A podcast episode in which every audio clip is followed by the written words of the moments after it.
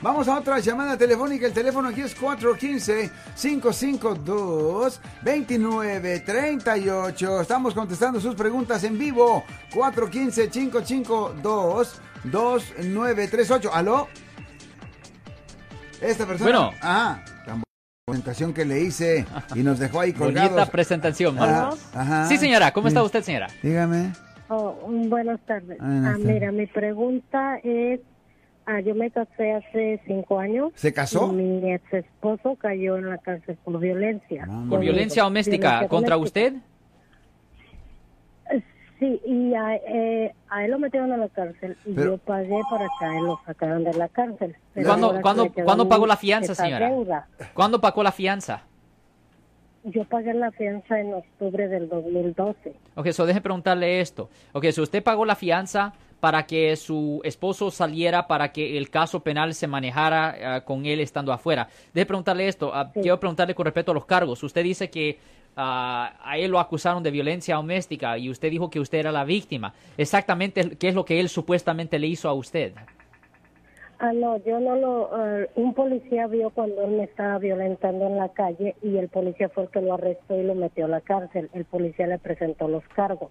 Ok, pero déjeme preguntarle, ¿qué tipo de contacto físico tu- tuvo su esposo contra usted? ¿Le, pegó, la estranguló? ¿Cómo fue la cosa? Ah, me pegó la cara, me quitó mi bolsa, mi jacket y todas mis pertenencias. Entonces a él le dieron a cargos por, por no dejarme ir, como por secuestro. Ya, eso es imprisionamiento falso, correcto. Ay, imprisionamiento falso. violencia. Qué complicado. Puede ser violencia doméstica, puede ser secuestro, puede haber hasta robo, porque si usó la fuerza o la intimidación para quitarle propiedad, hasta pueden presentar cargos de robo. Solo esa parte pequeña conlleva una pena potencial de hasta seis años en prisión. So, ¿Qué pasó después, señora?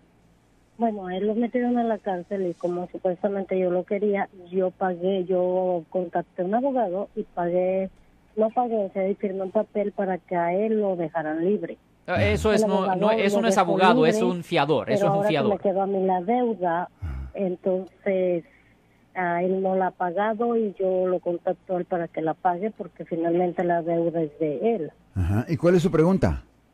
Ah, pues, o sea, ¿qué puedo hacer? O sea, ¿qué puedo hacer para que él pague su deuda? Porque Wow. pues, yo ya me divorcié de él, ya Wow. no tengo... Aquí es donde viene el problema. Ah, Aquí es donde viene el problema. Am, cuando usted paga la fianza para otra persona, Yes. usted, es el- usted es la persona que está en la deuda. Really. Ya, solo porque la persona está en la cárcel.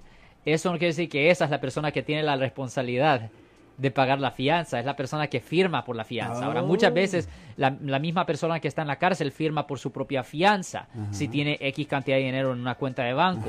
Pero muchas veces otra gente son los que pagan por la fianza y esa es la persona que queda endeudada. Pues Yo sé que él posiblemente recibió el beneficio de estar libre, pero solo porque él recibió el beneficio, eso no quiere decir que él es el que tiene la deuda. Yo soy el abogado Alexander Cross, nosotros somos abogados de defensa criminal. That's right. Le ayudamos a las personas que han sido arrestadas y acusadas por haber cometido delitos. Si alguien en su familia o si un amigo suyo ha sido arrestado o acusado, llámanos para hacer una cita gratis. Llámenos para hacer una cita. Ese número es el 1-800-530-1800. Estamos aquí en toda la área de la Bahía. 1-800-530-1800. Y como siempre, por casos criminales, casos penales, damos la primera cita gratis en nuestra oficina. Siempre estamos aquí todos los martes y viernes a las 12 y 35 respondiendo a sus preguntas con respecto a los casos penales. Y también nos pueden hacer preguntas en nuestra página de Facebook Live. Doctor Alex, abogado de nuevo, 1-800-530-1800, Marco. Bueno, vamos a llamada telefónica, pero ya fuera.